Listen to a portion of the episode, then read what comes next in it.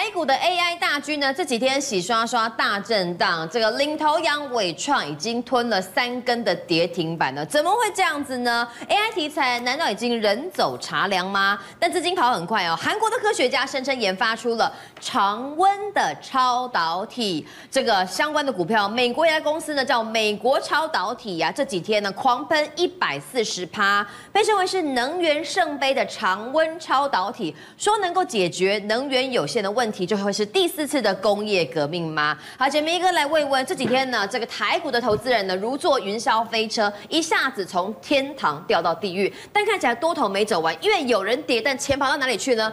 常温的超导体。对，我们不知道伤口，是要撒盐。但是，我相信现在心中很苦哦。甚至我这个坐公车的时候，听到说最近亏惨的声音，都在公车上面的一些婆婆妈都听得到。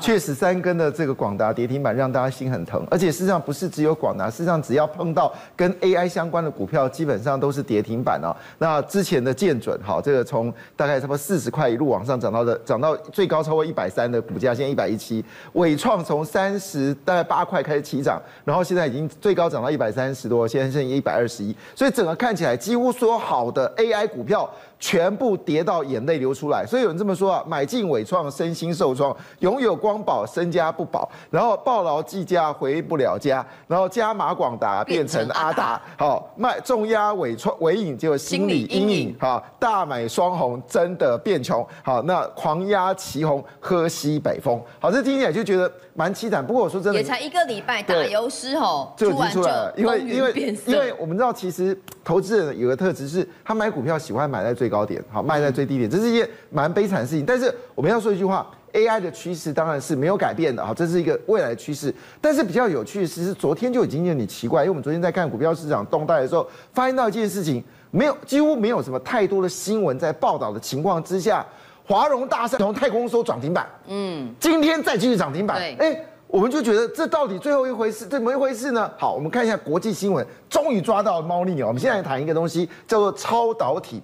为什么要讲叫超导体？简单一句话，就是我们知道任何的铜啊、金属啊，它都会导电。对。但是你有发现到，当你一直在通电的时候，久了之后就会发热。嗯，好，那为什么发热呢？因为它不是百分之百通电，它有些部分的时候遇到这个电阻哦，它就变成是本来通电的热能电电源不能过，就变热能。所以呢，那还有东西是完全不导电的。嗯，所以你在传输过程中中有电阻，就会造成热能。热，那然后电力也会耗损。没错，那超导体特色是什么东西呢？就是完全无障碍。简单简单简单就是万安演习的时候，你骑摩托车在上面走，没有任何感觉。但是能够体会，对对对，就那感觉，就感觉。所以，但是超导体的东西呢，基本上它是不可能在常温下产生的。你必须，我这样讲，你必须要把那个金属把它把它冻起来，就是你要用低温把它 freeze，让那电子哦，基本上就不可能再跟你这个电来做抗拒的时候，才能乖乖的通过。所以，通常一般的这种所谓的呃，就是电阻呢，如果在一定的温度之下的时候呢，那它就可以变超导体。理解啊，对，就这种简单一句话，所以没有常温下的这个超导体，这事情不可能的啊。结果呢，韩国人竟然发现到，他们发现到一个叫做 L 这个 K 九九这个东西呢，竟然在常温之下。它可以抗磁，而且是无限量的让电通过。哇，这可了不起了。好，这个消息呢，这个传到了美国。这个美国超有有一家公司就叫超导超超导。好，它股价呢在盘前就大涨了一百四十个百分点。对，哎，一百四根在台湾叫十四根涨停板，好不好？好，那主要引发它主要业务是什么？其实它的业务也蛮先进的，就是所谓的高温超导线，好，跟磁体的一个发展，主要是因为我们在电力传输啊工业用的东西呢，都需要他所做的这些产品。嗯，那在过去这段时间内，其实股价普普通通的。最近可能从四块钱吧，昨天最高是十七。没错，就昨天这个关键，一口气大涨了超过了这个一百四十个百分点。嗯，大家好奇，你莫名其妙涨了一百四十个百分点，到底发生什么事情？原来呢，因为它是超淘，因为我们在美国，你跟能够买到超淘的股票其实不多，这是专门的股票。就很那有一家叫做麦。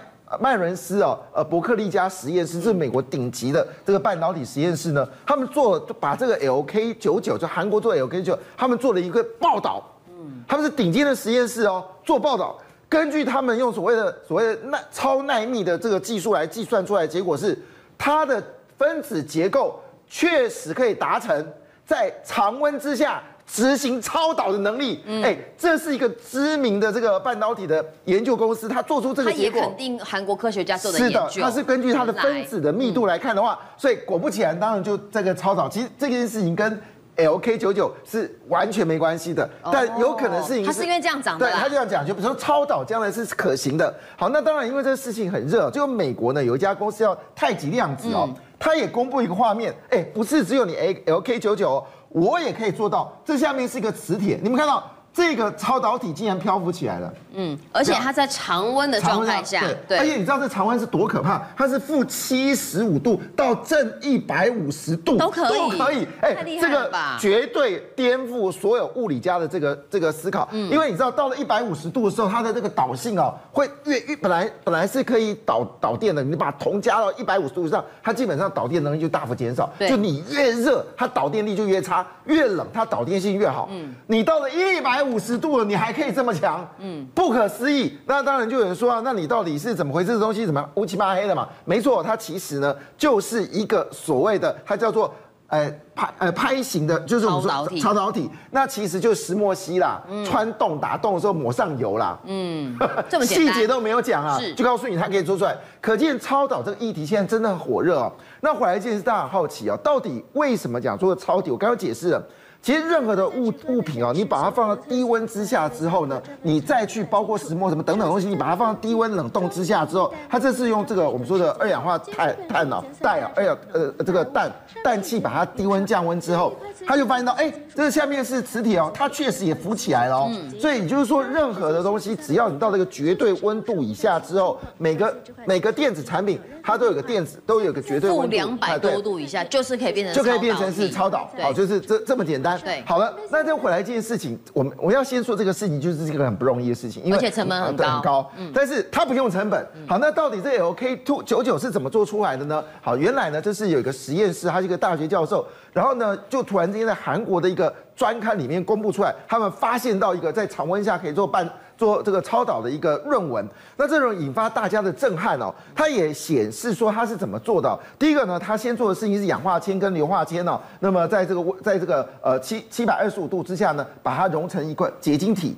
好，接下来呢，它又把呢这个就是我们说的这个铜呢跟磷化呢，好，这个我们说的磷呢，把它合成叫做磷化亚铜。好，那这这个是用一百五十度真空加温，然后它出来两块结两块石头之后，把它敲碎，哒哒哒哒哒哒哒。敲碎完之后呢，再把它用高温去烧了五到二十个小时之后，就出现了这么小块 LK99，而且你知道有一句就是下面的磁铁，它真的也漂浮起来。那你说没有啊？这边这个点有有没有？没有，它没有全浮啊。啊，没有，那是因为它的材质还不够纯化嘛。如果纯化，基本上就可以这个全部给它这个哦，就是我们说的浮在上面。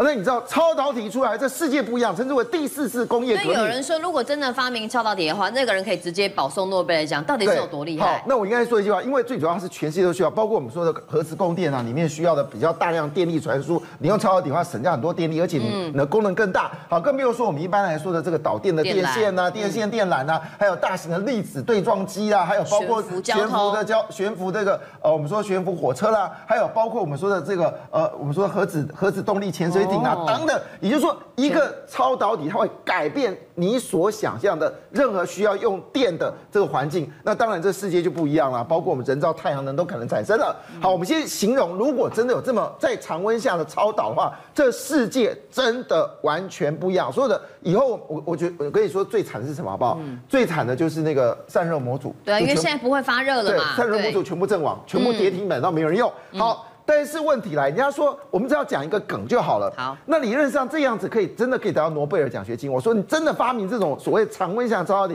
你一定可以得到诺贝尔奖学金。那这个实验室应该是很 fancy 啊，对不对？有门禁嘛，因为他电话一定接不完嘛。一定是有这个很多的预算。对啊，很多人会过来嘛，因为这是太伟大，是得到诺贝尔。结果他们有人去实控，第一个他的办公室呢进去的时候没有门禁。嗯，怎么长这样？这个实验室民房吧？好，重点来了，嗯，还要到地下室。嗯，啊，外面看到。地下室也看起来是破破烂烂的。嗯，在这么一个破旧的实验室里面，竟然要发明一个诺贝尔一样的商品，怪不得好，怪不得当地的韩国人就说一句话说，说韩国一位大神就说一句话，你不知道在 O U O E C D 里面最会诈骗的就是韩国吗？好，但是我其实比较好奇的是，拿日本非常缄默，对，日本完全缄默，因为日本是全世界最强的物理化学的这个国家嘛，所以我们都半导体化学制剂都是韩韩日本制造的，到现在很缄默，所以他也是好奇这到底怎么回事。好，但是但是回来一件事，铜确实扎扎实实是真的很可怕。嗯，为什么这么说呢？我们知道铜主要是在智利生产。那么智利最大的就是智利国营矿业公司，这家叫做 Codelco 哈，嗯，他们最近公布了一个消息啊，说对不起，他们产能最近大跌，嗯，全世界要做电动车了，全世界要做风力发电了，全世界要做太阳能了，全世界要做所谓的充电桩，未来是一千五百万座的充电桩，需要多少铜？结果他跟我说。它的铜的生产量要大幅减少，而且成本要涨四十一点三个百分点，当然铜价就要涨啦。所以最近铜价开始上涨。怪不得我们刚才讲的第一铜什么都全部大涨。原来故事就是整个智利的铜矿公司说我的产能在降，可是如果你看趋势，它的趋势基本上真的产量下滑。可是问题来了哦。我们知道，二零三零年有什么事情要发生？二零三零年再也没有汽油车了。对，二零三零年欧洲国家全部生产是电动车。好了，回来这件事到底有什么差别？我跟大家讲一件很简单的事情哦。